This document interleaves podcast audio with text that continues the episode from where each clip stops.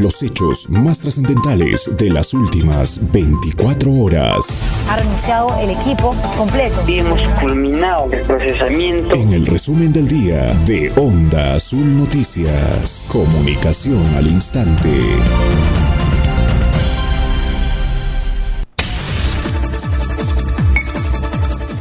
Vecinos de la urbanización Tupac Katari de Juliaca hallaron un cadáver en plena vía pública. Municipio de San Román dispuso nuevo horario de atención presencial ante ola de contagios de la COVID-19. Lamentable accidente de tránsito en el kilómetro 1 de la ruta Santa Lucía-Juliaca deja una persona fallecida. En Azángaro, agricultor falleció tras recibir una fuerte descarga eléctrica. Lamentablemente deja dos menores en orfandad. Postergan celebraciones por conmemorarse la Cashua de San Sebastián, Carnaval Chico de Juliaca.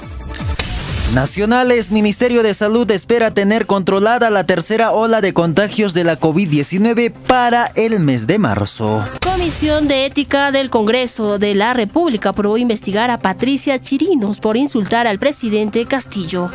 Internacionales, un hombre desata un tiroteo tras ser echado de un bar por no pagar en Estados Unidos. China ordena desinfectar correos provenientes del extranjero por riesgo de la COVID-19. Hasta aquí el resumen del día de Onda Azul Noticias, comunicación al instante.